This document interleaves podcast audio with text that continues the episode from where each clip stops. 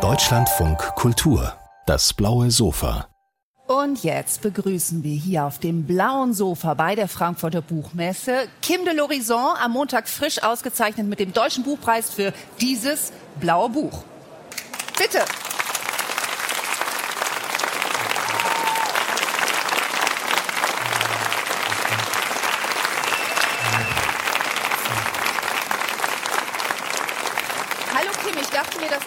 Blaue Buch wunderbar hier hinpasst mit diesem äh, roten äh, Motiv. Darauf sind zu sehen Daphne und Apollon. Daphne verwandelt sich in einen Lorbeerbaum, soweit ich weiß. Lorbeerbaum spielt bei dir keine Rolle. Es ist die Blutbuche, steht da ja auch Blutbuch, danach bezeichnet. Kommen wir also mal direkt auf diesen Baum zu sprechen. Was spielt er für dieses Kind, für die Erzählfigur, die sich in diesem Roman auf die Suche macht nach der non-binären Identität? Für eine Rolle und für die Geschichte? Ja, also für das Kind sind die Bezugspersonen sehr ambivalent, teilweise bedrohlich auch. Und es wendet sich zu nichtmenschlichen Lebewesen hin, um Zuflucht zu finden. Und in der Mitte des Gartens ist da eben diese Blutbuche und das Kind spricht mit ihr, die Blutbuche spricht mit dem Kind und das Kind versteckt sich dann auch unter diesem Blätterkleid, wenn es Zuflucht braucht und sucht. Und diese Blutbuche ist im Schreibprozess irgendwie immer wieder aufgetaucht und die hatte so eine eigene Wirkkraft und einen eigenen Willen und ich musste dann irgendwie all meine Pläne über den Haufen werfen äh, von einem konventionellen Roman, in dem es um spannende oder Menschen mit großen Geschichten geht und habe mich dann von dieser Blutbuche in die Geschichte ziehen lassen. Und der eine Teil ist auch wirklich so eine Spurensuche nach der Geschichte, nach der Kulturgeschichte der Blutbuche, an dem die Erzählfigur auch die Klassenthemen abhandeln kann. In diesem Roman geht es wirklich auch sehr stark um Klasse, um Herkunft. Und die Blutbuche war eben früher ein Baum, der, der sehr teuer war und nur bei Königsfamilien im Park stand und ist dann so durch den Trickle-Down-Effekt immer mehr die Gesellschaftsschichten runter, bis er in diesem wirklich ärmlichen, in dem Garten der ärmlichen Familie landete. Ja, du hast schon gesagt, dass, also, oder wir haben gesagt, das Kind sucht Zuflucht bei dieser Blutbuche. Und es ist eben interessant, dass diese Pflanzen, also die Blutbuche, überhaupt die Pflanzenwelt offenbar fast eher in der Lage ist zu sprechen als die Menschen. Denn da gibt es viele Kommunikationsprobleme, Erinnerungslücken. Diese Erzählfigur versucht sich dem anzunähern, aber findet bei den Pflanzen eigentlich mehr Dialog sozusagen, oder? Ja, ja, das haben Sie jetzt sehr schön gesagt. Ich glaube, die äh, nichtmenschlichen Lebewesen können besser sprechen als die Menschen. Genau, und das war, es war natürlich die Suche danach, ähm, die die unaussprechlichen Dinge schreiben zu können. An einer Stelle sagt die Figur auch, wenn ich schreibe, spreche ich zwar nicht, aber ich schweige auch nicht mehr. Und das Schreiben ist genauso in diesem Zwischenbereich zwischen Sprechen und Schweigen. Und es ging mir auch wirklich darum, die Familientraumata, die von Generation zu Generation weitergegeben werden, über die wir oft eben keine Sprache haben, dafür Sprachen zu finden, Wörter zu finden. Und ja, das ist schwierig, das tut weh, aber ich glaube, wir müssen, wir müssen durch die Schmerzen, um zu einer Heilung zu finden. Wenn du jetzt gerade bei der Sprache bist, dann äh, kannst du uns auch mal erklären, was dieses fluide Schreiben genau bedeutet. Aber bitte duzt mich auch, sonst komme ich mir total Gut. unhöflich ah, ja, vor, weil ja. wir hatten eigentlich ja, genau. Ja, ja. Jetzt habe ich die Frage die vergessen. Flu das fluide ja, Schreiben, das Schreiben, weil du gerade genau dieses Sprachfinden, das ist ja wirklich sehr hm. interessant bei dem Buch. Der Roman, der wechselt sehr, muss man sagen, zwischen den Schreibstilen, also sowieso in der Struktur. Es ist eine non-binäre Struktur, wie du auch sagst, äh, und es ist aber eben auch eine Sprache, die ganz schwer zu definieren ist, weil sie einfach immer wieder wechselt. Sie ist manchmal poetisch, manchmal essayistisch, manchmal sehr wuchtig, manchmal auch derb, vor allem in Sexszenen. Was ist das für ein Prozess gewesen? Ja, eben wie ich schon gesagt habe, zuerst war mein Ziel, ein, eine richtige Autorenperson zu werden mit einem richtigen Roman. Und diese habe mich erstmal daran orientiert, was es gibt, die Form des klassischen Romanes und das ist immer wieder so abgebrochen und ich merke, dass ich eben das Schreiben ist, hat so eine ganz eigene Intelligenz, glaube ich, das mhm. literarische Schreiben und genau, ich merke auch immer, dass, dass das Schreiben intelligenter ist als ich, wenn ich dem vertraue und es ist so wichtig, dann die Kontrolle abzugeben und dem Schreiben zu vertrauen wenn ich das schaffe, dann merke ich, das trägt. Und das habe ich irgendwie immer mehr gemerkt, wenn ich quasi die Pläne, also vielleicht mit einem Plan anfange, ich will jetzt so eine Szene schreiben und dann eben taucht irgendwie die Blutbuche auf oder eine, eine fehlende Erinnerung, für die nur noch ein Gefühl ist oder so. Wenn ich dann dem Raum gebe, dann trägt das irgendwo hin, wo etwas möglich ist, was es noch nicht gibt. Und mhm danach habe ich gesucht irgendwie. Und ich denke, die, genau das auch gesagt, eben es, es hat sehr verschiedene Teile. Es ging mir um eine Vielsprachigkeit und auch darum, eigentlich nicht, nicht zu einer eigenen Stimme zu finden, sondern zu einer ja, Vielzüngigkeit. Neben der Blutbuche gibt es noch andere tragende Konstanten sozusagen. Äh, das ist zum Beispiel die Großmutter, die Großmär immer genannt wird. Das entspricht dem äh, Berner Dialekt, also eben nicht Mär wie die französische Mutter, sondern tatsächlich Meer wie äh, unser Meer, wie der Ozean und auch die Mutter spielt eine große Rolle. Diese beiden weiblichen Figuren. Warum genau die? Über die Männer wurde irgendwie so viel berichtet. Punkt. Okay, aber die Großmutter äh, hat ja auch eine sehr zwiespältige Rolle, weil einerseits, also sie ist für dieses Kind, der Roman beginnt, indem das die Erzählfigur sich so an die Großmutter wendet, weil die Großmutter wird dement und das ist der auslösende Moment, um zu erzählen über dieses, diesen Findungsprozess dieser non-binären Erzählfigur. Und diese Großmutter erscheint mal sehr fürsorglich, mal sehr bedrohlich, es gibt ganz unterschiedliche Bilder, die bei den LeserInnen im Kopf entstehen und natürlich auch für das Kind. Und das versucht es so aufzuarbeiten. Aber irgendwie ist diese Oma ja unglaublich präsent in diesem Leben und eben für diese Selbstfindung. Ne? Mhm. Es ging da auch darum, diese, diese Ambivalenz irgendwie der einen Raum zu geben. Und gerade, also ich habe das Klassenthema schon angesprochen und mich hat wirklich auch interessiert, so für eine wirklich, wir sagen, ich weiß gar nicht, ob das auf Deutsch auch Hundskommun, so ganz, ganz gewöhnlich, für eine ganz gewöhnliche Person, eine ganz gewöhnliche Frau, einen literarischen Raum zu geben.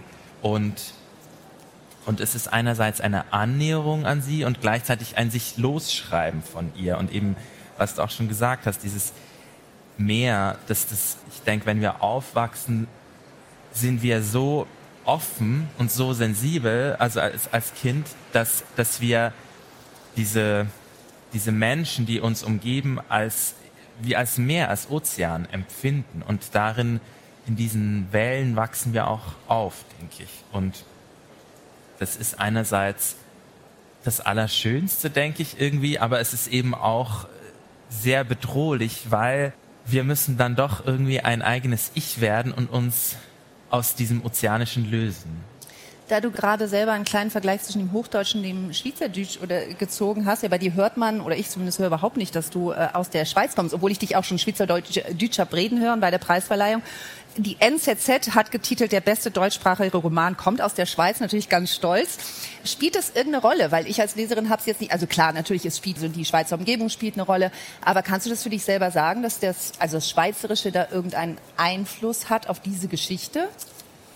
Nein, also es ist sprachlich sehr präsent und wichtig, aber da geht's eigentlich, das ist ein Dialekt, ein deutscher Dialekt. Ne? Also ich denke, der deutschsprachige Raum ist äh, irgendwie in drei Länder unterteilt. Das ist historisch so gewachsen, aber wir sind ja doch sprachlich wahnsinnig verbunden irgendwie. Und mir ging es auch darum, wie für diese gewöhnliche Figur, die irgendwie eigentlich aus so auch einem bäuerischen Umfeld kommt, auch einem so dem bäuerischen Dialekt irgendwie auch ein, eine Literarizität zu geben. Und so, ich finde das immer, denke, das, was wichtig ist, kommt oft von den Rändern her, weil das Zentrum der Macht ist irgendwie das muss dezentriert werden, das muss erschüttert werden. Und deshalb denke ich, was sprachlich spannend ist, finde ich, ist oft, kommt von den Rändern her. Ich glaube, Paul Celan hat auch mal sowas gesagt von der Art, kann ich natürlich jetzt nicht äh, in seiner Eloquenz wiedergeben. Aber genau, also auch darin ging es mir eigentlich so um ein Klassenanliegen, so dieses, äh, diesen bäuerischen Dialekt, der viel wirklich mit äh, Sprichwörtern arbeitet irgendwie, also beispielsweise das lackt kein Geiss weg, das schlägt keine Geiss weg oder das geht auf keine Kuhhaut, das geht auf keine Kuhhaut, so Sachen, wo man, wo ich merke, ich wurde so geprägt in diesem eigentlich, in dieser bäuerischen Bilderwelt, so. Mhm.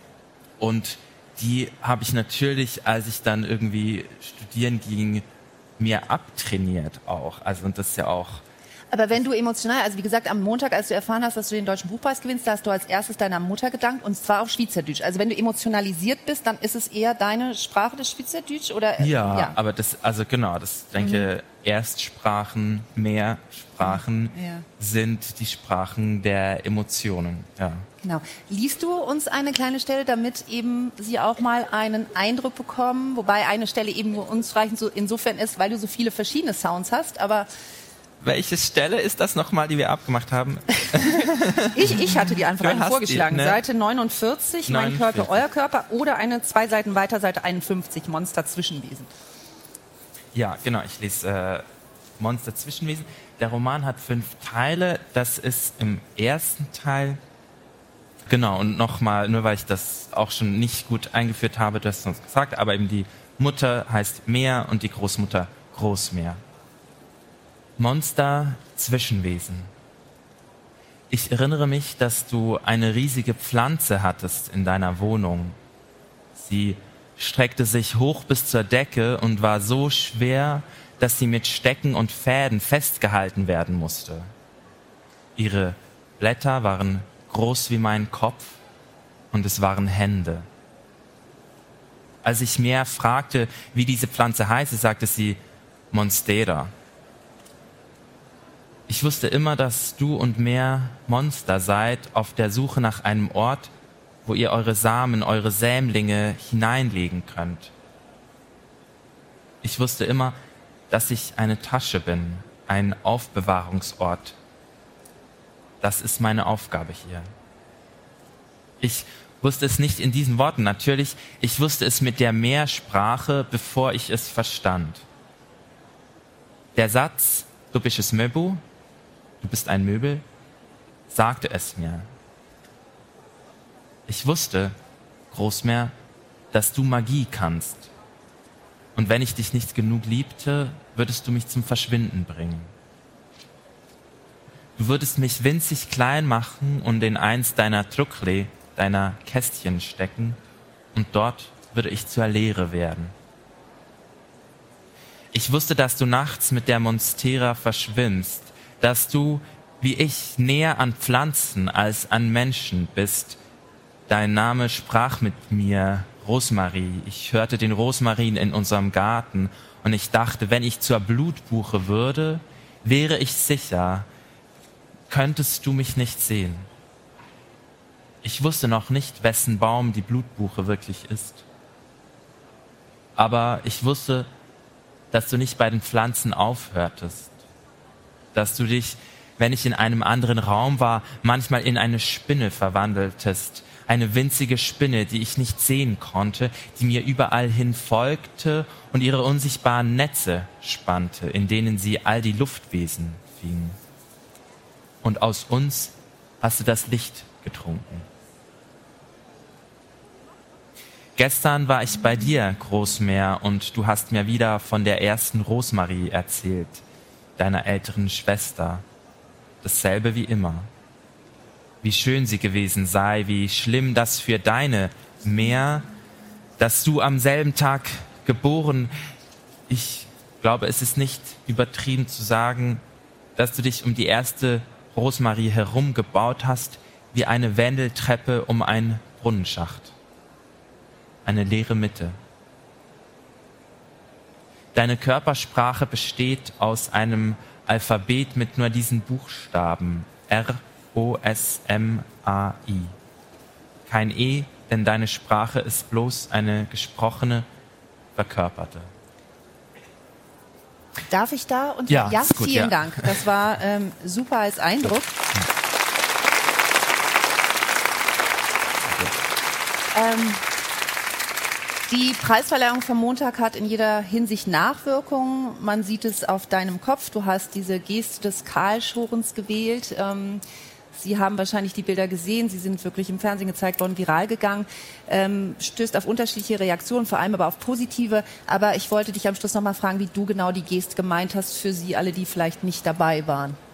Ja, die Geste war aus Solidarität gemeint. Ich wollte diesen Moment, der eine, mir eine Aufmerksamkeit brachte, die ich in diesem Ausmaß nicht für irgendwie für meine Person verdient halte, sondern wenn einfach für das Buch. Aber in diesem Moment stand ich auch einfach als Person im Rampenlicht und finde, eine solche große Aufmerksamkeit muss politisch genutzt werden, denn wenn sie nicht politisch genutzt wird, dann dient sie einfach dem Status quo. Ja, vielen Dank. Und ähm, ja, und als schreiben wir wahnsinnig viele Menschen aus dem Iran oder Menschen, die sich mit dem iranischen Protest verbündet haben, dass sie das wahnsinnig berührt habe und ermutigt und bedanken sich dafür. Und ich denke, das ist auch ein Zeichen, dass sie das ja als Geste der Solidarität, dass das bei ihnen angekommen ist. Vielen Dank. Ich fand es auch eine starke Geste. Ich war dabei. Danke dir und viel Erfolg mit deinem Buch weiterhin. Vielen Dank.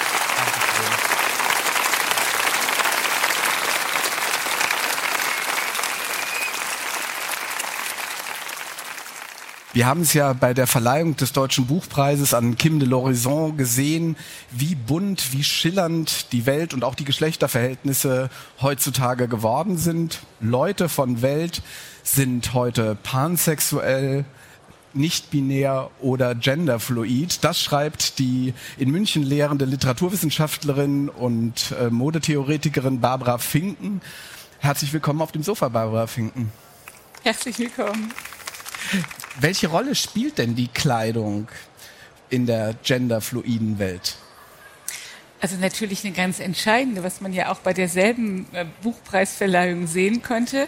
Und ich finde, das Schöne an den Kleidern ist, dass man daran erkennen kann, dass äh, Gender eigentlich kein Sein oder keine Identität, sondern im Prinzip ein Tun ist. Ja? Also ich, Gender ist eine Rolle, das wir sagen ja auch Geschlechterrollen, die wir spielen, die wir machen, die wir herstellen. Aber wird Kleidung nicht auch, dadurch, dass man es auch äh, substanziell anzeigt, zu einem Teil eines Identitätsbekenntnisses? So kann die genutzt werden, aber die Mode hat das eigentlich nie getan. Also so sind die Verbote immer gewesen. Ja, also die Verbote gehen ja seit dem Alten Testament darauf, dass ein Mann keine Frauenkleider, eine Frau äh, sich des männlichen Waffenapparates, also sich nicht als Mann anziehen darf. Das heißt, die Travestiere, das Crossdressing, das heißt das Anziehen des anderen Geschlechtes war immer verboten und verpönt. Und äh, das letzte Mal, dass das noch tatsächlich äh, als Gesetz oder als Verordnung durchgesetzt wurde, war ja unter Napoleon, als es den äh, Frauen verboten war, Hosen zu tragen. Und das Gesetz ist in Frankreich jetzt auch nicht aufgehoben worden, weil man hat gesagt, du, das beobachtet sowieso keiner mehr und das ist völlig out und das ist sowieso nie als Gesetz durchgesetzt worden. Aber die Gefahr gab es heutzutage weniger, aber damals war das schon eine echte Gefahr. Also eine der Argumente gegen die arme Jeanne d'Arc, die vermutlich sowieso hätte verbrannt werden sollen, aber egal. Eines der Argumente, warum die äh, als Hexe verbrannt worden ist, war, dass sie Männerkleider anzieht. Und das war eines der Hauptanklagepunkte äh, zum Beispiel gegen Jeanne d'Arc. Wann wurde denn die Mode wirklich zur Mode und nicht nur zum Standesanzeiger in Anführungsstrichen? Also bis zur französischen Revolution hat es eigentlich nur angezeigt, wer irgendwie reich ist. Da durften auch die Männer dann die Rüschen tragen und den Goldbrokat auf der Jacke haben oder auf den Mantel haben. Ne? Also bis zur französischen Revolution, genau, Sie haben schon gesagt, vielleicht nicht wer reich ist, aber eher welchen Stand man hat, ja. Also der Stand der kam oft mit Reichtum zusammen, aber nicht unbedingt. Aber die Kleider zeigen den Stand an. Deswegen sagen wir ja auch Kleider machen Leute. Wenn wir, wenn wir sagen Kleider machen Leute, dann meinen wir eigentlich noch, dass man zum Beispiel einen Grafen von einem Schuster unterscheiden kann, ja, oder dass wir einen Aristokraten von einem Notar unterscheiden können. Und die unterschieden sich eben durch eine vorgeschriebene Kleiderordnung. Und es gab auch genaue Luxusgesetze, also zum Beispiel die Bürgerlichen dürfen nicht so viel Pelz tragen äh, wie die Adeligen, es durften nur bestimmte Stoffe und Steine verwendet werden. Also man musste sich seinem Stand entsprechend äh, richtig anziehen. Und diese, diese Ordnung hat, ist natürlich nach der Französischen Revolution, wo alle Menschen gleich werden, aufgehoben. Und danach hat, hatten wir nur noch einen natürlichen Unterschied, ja, also einen als natürlich gesetzten Unterschied. Und das sollte jetzt eben wieder der der Geschlechter sein. Danach war eigentlich die Gesellschaft strukturierende Opposition nicht mehr die der Stände, also von adelig oder nicht adelig, sondern war eben die zwischen männlich und weiblich. Alle Männer wären Brüder, bloß die Frauen nicht.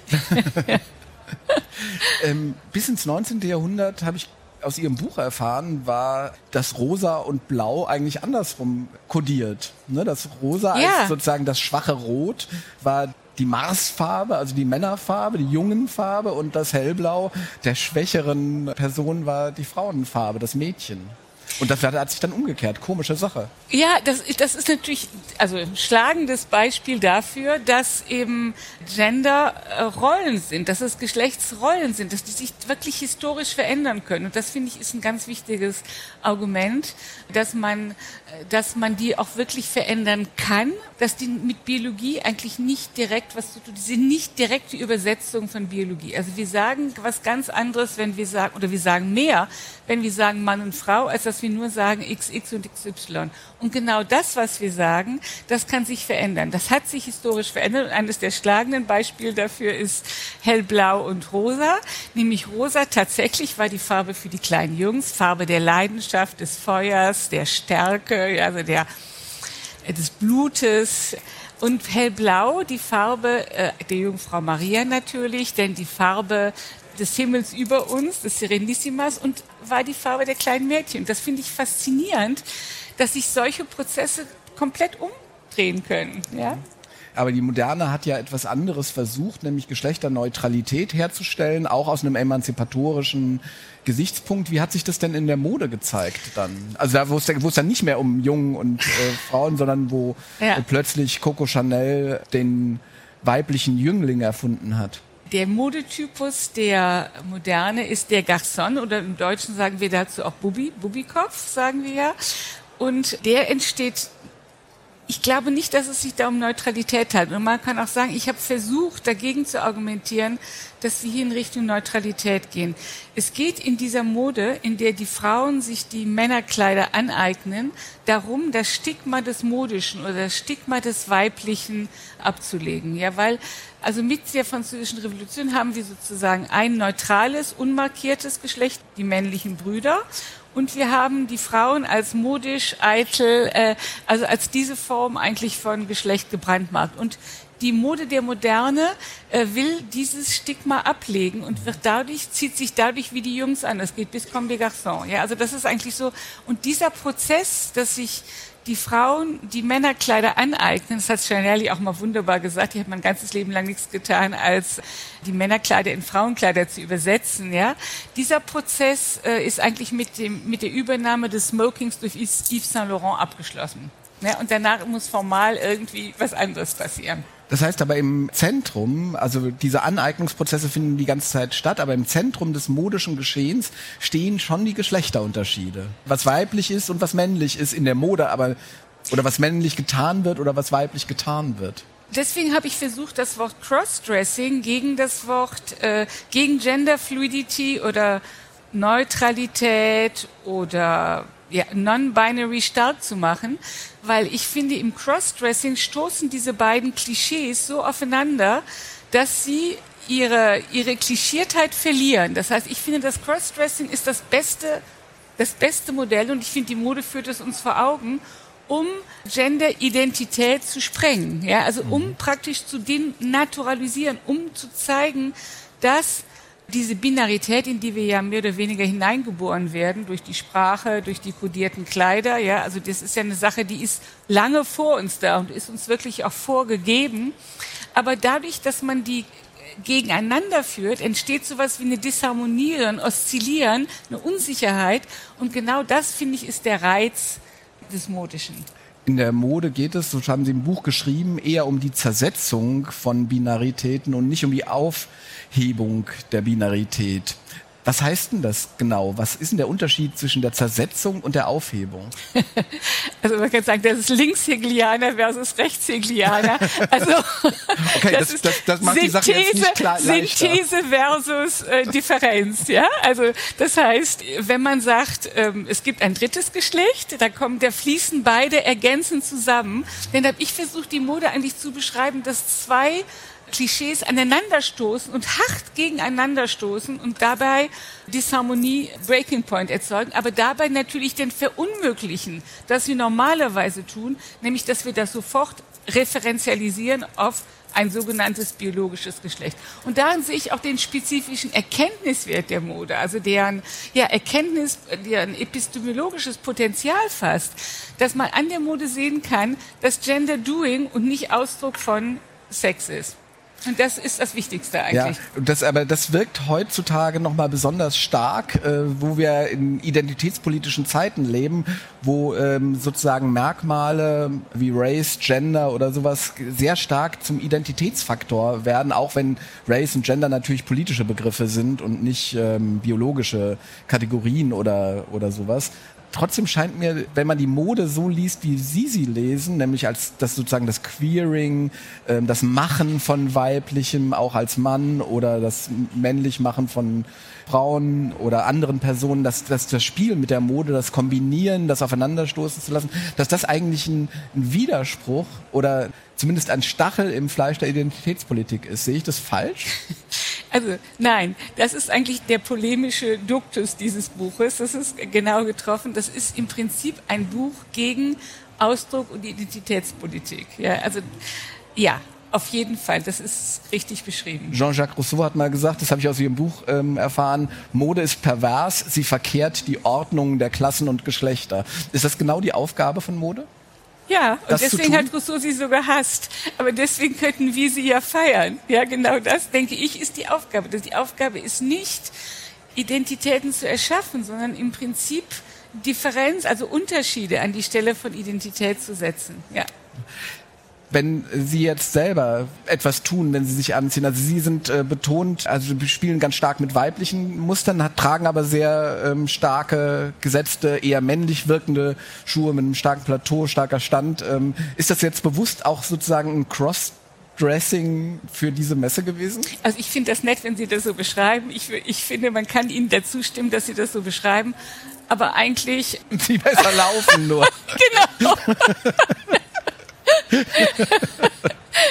ja, eben. Ja, man ist größer und man kann besser laufen.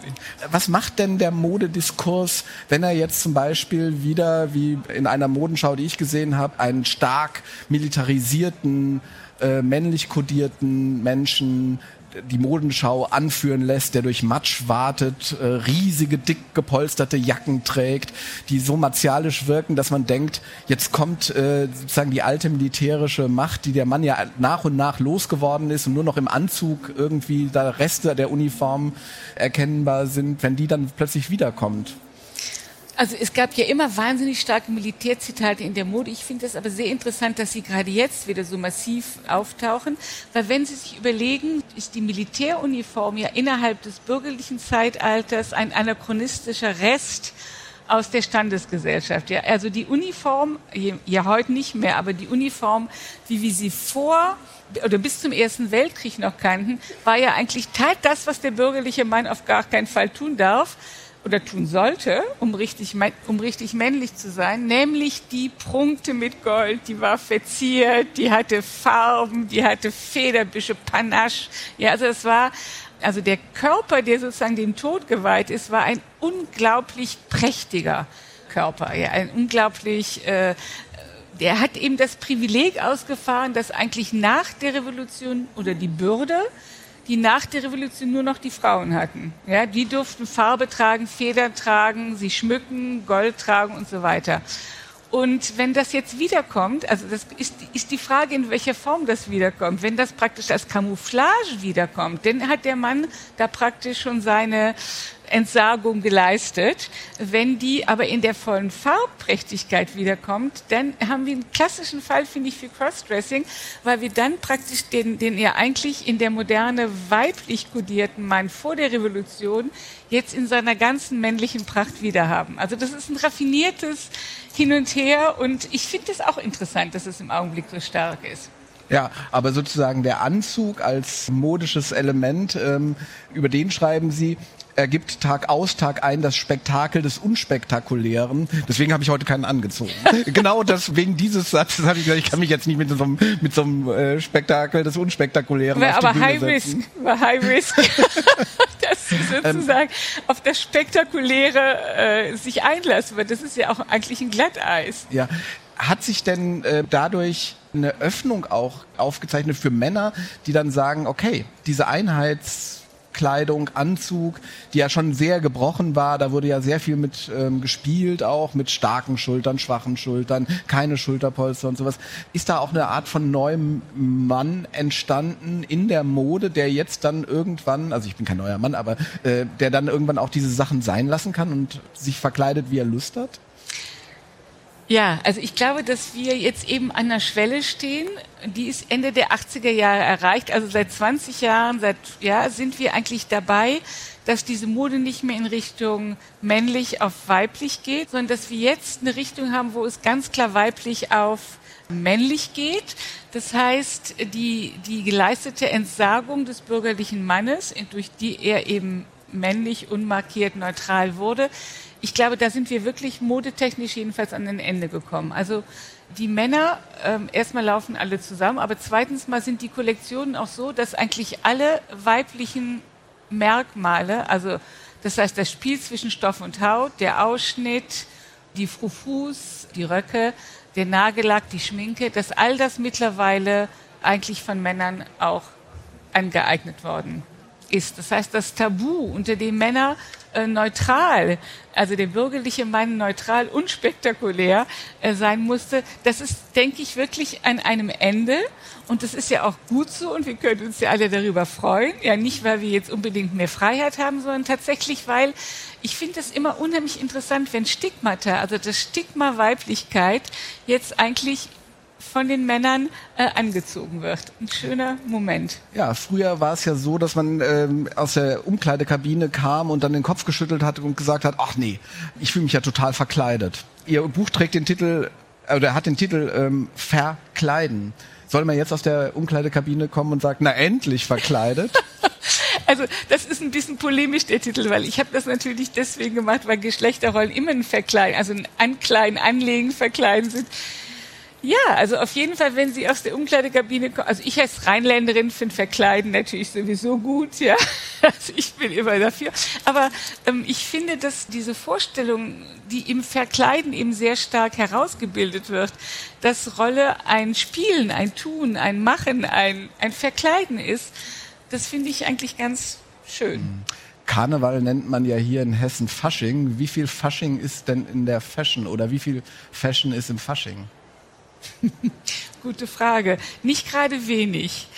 Es ist ja auch immer so, dass die, dass die Mode von vorgestern, also wenn Sie sich vorstellen, auf der 1887 wurden die Standeskleider vom französischen Hof in seinem letzten Umzug angezogen und die Beisteher haben gesagt, die sind hier alle verkleidet. Ja? Man kann sagen, Vintage ist auch immer ein bisschen verkleidet. Also ein bisschen Fasching ist immer dabei verkleiden, was wir tun, wenn wir uns anziehen. So der Titel des Buchs von Barbara Finken. Erschienen ist das Ganze im Residenzverlag.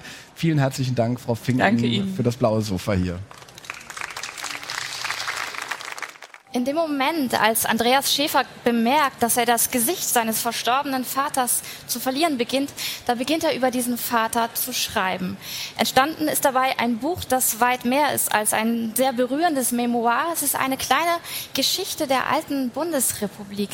Andreas Schäfer, ich freue mich, dass Sie da sind. Herzlich willkommen auf dem blauen Sofa. Vielen Dank für die Einladung. Das Schreiben über den Vater, um sich zu erinnern, das ist ja das eine. Wann wussten Sie, dass das auch ein Buch werden soll? Die Schuhe meines Vaters ist der Titel, das Sie veröffentlichen wollen. Na, ich wusste eigentlich schon ziemlich früh, nämlich nachdem er verstorben war und wir, meine Mutter und ich, seine Wohnung aufgelöst haben und wir mit der Frage konfrontiert waren, was behalten wir, was geben wir weg, was muss leider sozusagen in, in den Werkstatthof, also was wird vernichtet.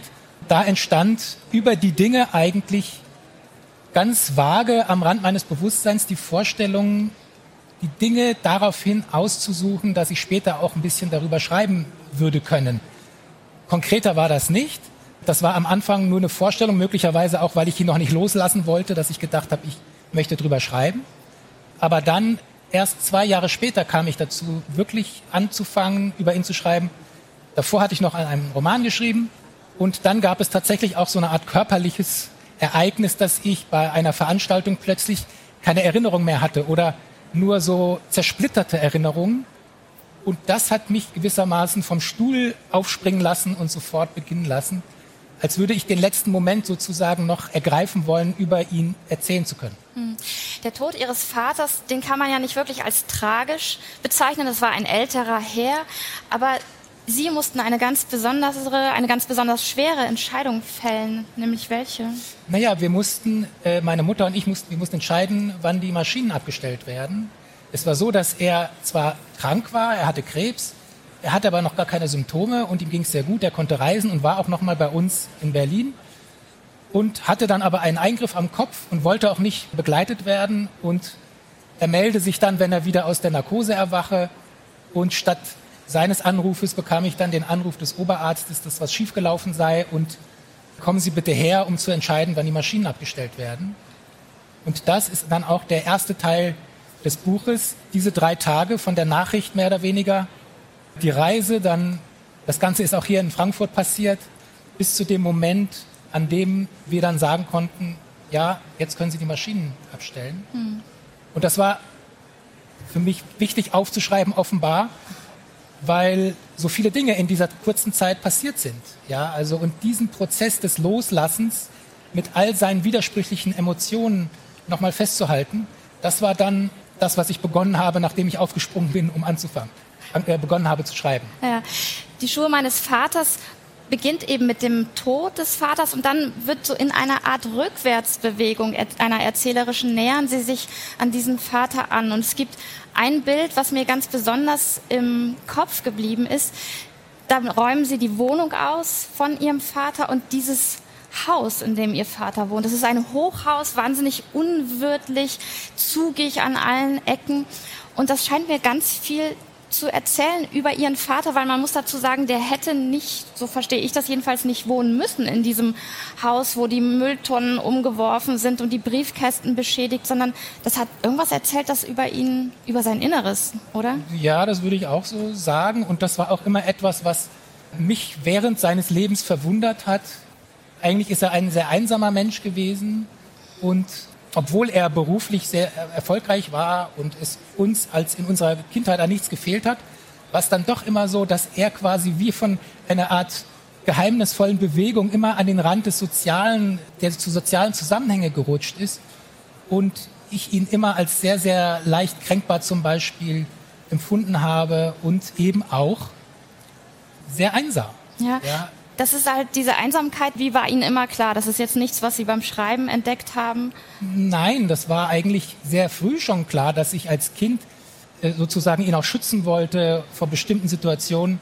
Und die Frage, wie es eigentlich zu dieser Einsamkeit gekommen ist, die natürlich dann auch für die Familie Konsequenzen gehabt hat, die hat mich dann bewegt, oder das war eine der Fragen, um sein Leben nochmal zu rekonstruieren. Also er ist ja 36 geboren vor dem Krieg, aber in, in die nationalsozialistische Berliner Wirklichkeit hinein und hat dann als junger, als siebenjähriger Junge die Ausbombung der, des Elternhauses äh, erlebt.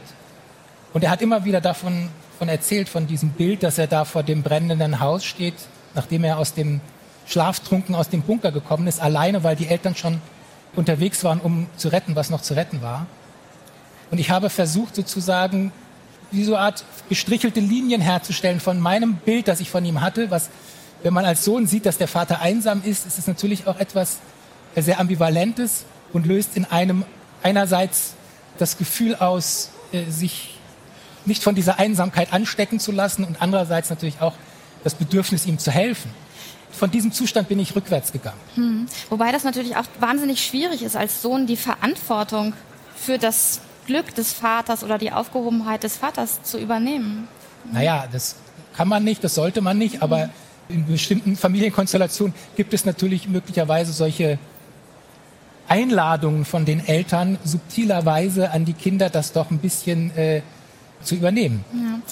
Ich würde gerne nochmal auf die Kindheit kommen. Das scheint mir wirklich wie so der Glutkern dieses Buches, weil Sie haben es jetzt gerade schon gesagt, der, Ihr Vater war sechs oder sieben, war im Bunker und als er aufwachte, war, waren seine Eltern weg und als er auf die Straße trat, stand sein Elternhaus in Flammen und er war im Grunde allein, verstoßen vielleicht sogar, weil er nicht wusste, wo jemand, wo die Eltern waren.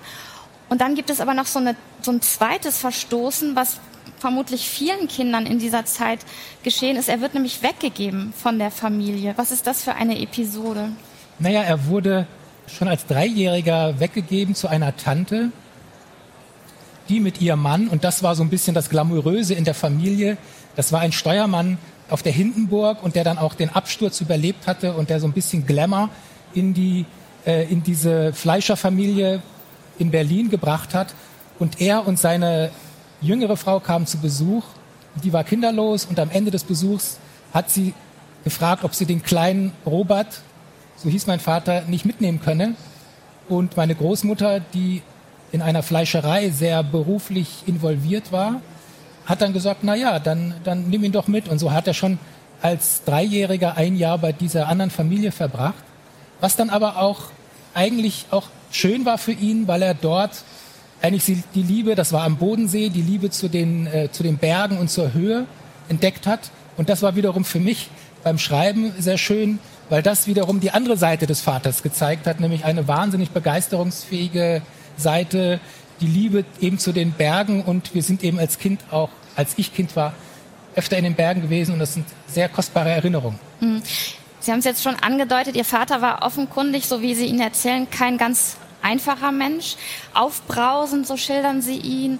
Auch er redete sehr viel und kreiste auch viel um sich wenn man über so einen Vater schreibt und eben keinen Roman schreibt, sondern ein, ja, ein Memoir, habe ich jetzt das Buch genannt. Es hat gar, keinen, gar keine Genrebezeichnung. Wie geht man damit um? Was lässt man weg? Was äh, schreibt man vielleicht sich auch etwas schöner, als es wirklich war, oder macht man das nicht? Naja, also das Interessante beim Schreiben dieses Buches im Gegensatz zu dem Schreiben von Romanen war, dass der Plot oder die Story, die Geschichte, die war eigentlich ziemlich schnell klar. Und bei Romanen entsteht das ja im Zusammenspiel der Figuren. Also das entsteht aus Begegnungen und das wird nach und nach erst deutlich. Das war hier sehr klar. Das, der Unterschied, der zweite Unterschied war aber, dass ich in jedem Augenblick auf eine reflexive Ebene springen konnte. Mhm. Das heißt, ich konnte ähm, den Erzählzug mehr oder weniger anhalten und mal spazieren gehen und gucken, was jetzt gerade in meiner Erzählwirklichkeit ist, äh, los ist. Oder ich konnte auch meine Versuche, den Vater zu fassen, selbst kommentieren. Und das heißt, ähm, und das war auch eine sehr interessante Begegnung, äh, Erfahrung beim Schreiben, dass je mehr ich mich ihm genähert habe, desto raffinierter hat er sich wieder entzogen. Mhm. Und das war aber auch was sehr, sehr Erleichterndes, weil ich dann wieder Sohn sein durfte, nämlich der dann den Vater kennt, aber in einem entscheidenden Moment dann eben doch nicht zu fassen bekommt und kennen darf und vielleicht auch nicht kennen, ganz kennen sollte. Hm. Diese Reflexionen über das Schreiben, die haben Sie ja in diesem Buch belassen. Warum haben Sie das gemacht? Naja, weil für mich wichtig war, dass, dass das Ergebnis keine einheitliche Geschichte ist, sondern dass deutlich wird, dass das Facetten einer Person sind und dass in jedem Bild ich als Sohn auch quasi im Schatten enthalten bin. Hm. Das ist der Hauptgrund gewesen, ja. ja.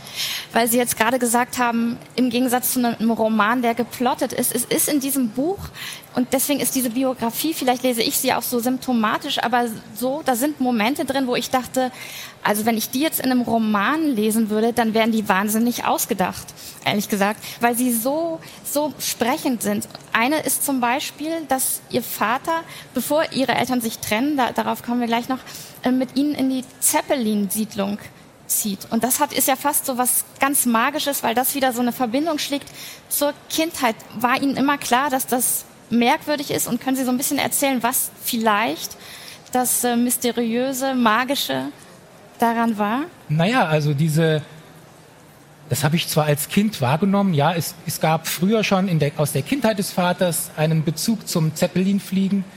Dann später, ich bin in Hamburg geboren, aber dann sind wir aus beruflichen Gründen meines Vaters nach Frankfurt gezogen. Und da war die Frage, wo ziehen wir hin? Und dann sind wir eben in Zeppelinheim gelandet. Möglicherweise, weil das für ihn ein äh, sehr schöner Erinnerungsort war. Ja, und so haben sich, so ist es ja manchmal im Leben, dass man nicht weiß, warum sich irgendwelche Bögen schließen. Man kann sie nur erstaunt zur Kenntnis nehmen. Und ich habe gelernt, dass man, wenn man solche Erfahrungen macht, eigentlich dann sicher sein kann, dass man wenn sie nicht dramatisch sind, ja, sondern, sondern wenn sie eher was Positives mit sich bringt, eigentlich im richtigen Leben steckt sozusagen, ja. Ja. Das heißt, dieser Zeppelin, das ist die Verbindung zu diesem Pflegevater. Ne? Das ist Der die Verbindung zu diesem Pflegevater und das war natürlich ein positiver Vater für ihn, weil man muss noch sagen, Sie haben das erwähnt, diese Ausbombung.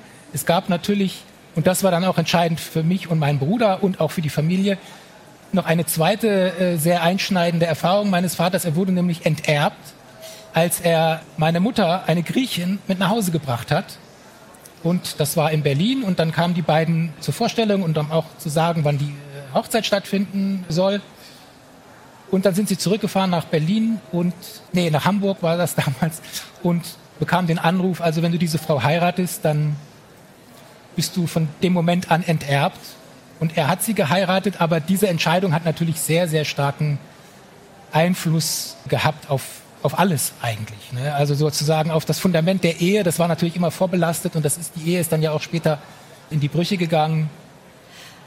Ja, und auch auf seine, weiß ich nicht, auf seine Männlichkeit möglicherweise oder auf sein Selbstbewusstsein. Ja, eine ungeheuerliche Episode. Einerseits, andererseits vielleicht auch für diese Zeit fast eine wiederum typische, ne? weil sich da so ein Alltagsrassismus womöglich in den Eltern weiterschreibt, der leider sehr verbreitet war in das diesen Jahren. Noch. Ja, ja. Ja. Das Verhältnis ihrer Eltern finde ich wahnsinnig interessant zu lesen in diesem Buch, weil Sie haben es jetzt schon gesagt, Ihr Vater hatte irgendwie so ein Misstrauen gegen die griechische Sprache beispielsweise ihrer Mutter, hat das nie gelernt, konnte immer Hallo und auf Wiedersehen sagen mhm. und hat dann aber, und das ist äh, wirklich extrem, eine extrem berührende Passage im späten Alter, als die Eltern längst getrennt waren, obwohl sie immer noch Kontakt hatten und sich so ein bisschen umeinander gekümmert hatten, mhm. hat er angefangen, zu wandern und zwar alle griechischen, das war sein Ziel, alle griechischen Inseln zu erwandern. Das erzählt ja wahnsinnig viel über so ein Verhältnis von Nähe und Distanz, von Einsamkeit und aufgehoben sein wollen. Ja, also das hat er auch mal zu mir gesagt, dass das Griechische früher während der Ehe für ihn oft als Bedrohung empfunden wurde. Ich weiß nicht warum, aber er hat, wie, wie Sie sagten, eben dann auch nicht Griechisch gelernt und meine Mutter und die, die Familiensprache war eben Deutsch obwohl meine Mutter mit uns Griechisch gesprochen hat. Und erst, ich weiß nicht, was passiert ist, äh, erst als er über 70 war, hat er die griechischen Inseln entdeckt und auch die, ihre Schönheit und hat dann hintenrum mehr oder weniger eigentlich nochmal sozusagen das Verhältnis zu Griechenland und auch seiner Frau so ein bisschen versöhnlich ausklingen lassen. Und Sie vollziehen diese Wanderung dann auch nach in Ihrem Buch. Ne? Ist das nochmal so auch so ein Akt der körperlichen Versöhnung ist ja eigentlich falsch, weil es ist ja keine, Sie hatten ja kein gebrochenes Verhältnis mit Ihrem Vater, vielleicht ein bisschen. Es, ja, es war jetzt nicht gebrochen. Es gab natürlich so Ambivalenzen und mhm. da, die, die wollte ich auch nochmal beleuchten. Aber der dritte Teil, das haben Sie angedeutet, der spielt eben auf einer griechischen Insel, auf Naxos. Und da wandere ich eine äh, Wanderung nach, die er auch gegangen ist. Und es war mir wichtig, eigentlich das Buch zu beenden über etwas Körperliches, also etwas zu tun in seinem Sinne oder in seinem Namen oder in Erinnerung seiner. Und nachdem ich im zweiten Teil ja Versionen seiner Person entwerfe und möglicherweise auch Erklärungen oder so Halberklärungen für sein Verhalten suche, wollte ich ihn sozusagen da einfach wortlos gehen lassen. Und das war, deshalb steht der dritte Teil, ist das, äh, das Ende des Buches. Hm. Die Schuhe meines Vaters heißt dieses Buch und man könnte ja auch sagen, also Schuhe, es ist so ein bisschen wie die Fußstapfen des Vaters. Haben Sie denn beim Schreiben nochmal gesehen, inwiefern Sie doch auch in seine Fußstapfen getreten sind? Ein Punkt wäre ja Theater beispielsweise. Ne? Theater, ne? ja. Ich habe lange Zeit als Theaterkritiker gearbeitet und er ist in den 50er Jahren als Schüler immer sehr gern ins Theater gegangen und hat da auch so kleine Aufsätze drüber geschrieben, die immer noch erhalten waren, die konnte ich dann auch lesen. Also so etwas aber es ist letztlich natürlich schon so, dass so eine Beschäftigung mit den Eltern oder so war das bei mir natürlich auch dazu führt, dass man, auch wenn man es vielleicht gar nicht so sehr weiß, doch auch Ähnlichkeiten mit ihm hat. Und das heißt, ich bin nicht mit seinen Schuhen äh, losgegangen zu laufen, aber zum Ende hin sind mir doch, habe ich doch einige Schritte in seinen Schuhen gemacht, ja. Sie sind ja selbst auch Vater einer Tochter. Die Tochter und ihre Frau kommen auch vor in diesem Buch. Haben Sie selbst durch die Beschäftigung mit Ihrem Vater jetzt nochmal anders über das eigene Vatersein nachgedacht oder auch über das Sprechen mit Ihrer Tochter?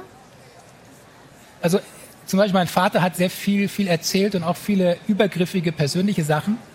Und um das nicht zu wiederholen, habe ich eigentlich bestimmte persönliche Sachen nicht so viel meiner Tochter erzählt.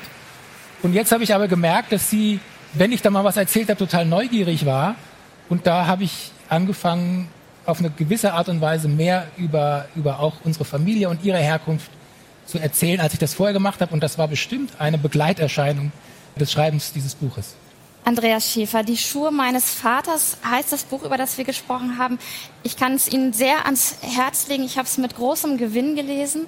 Wünsche Ihnen alles Gute für dieses Buch, Vielen Dank. für die Messe und danke Ihnen für Ihre Aufmerksamkeit. Dankeschön.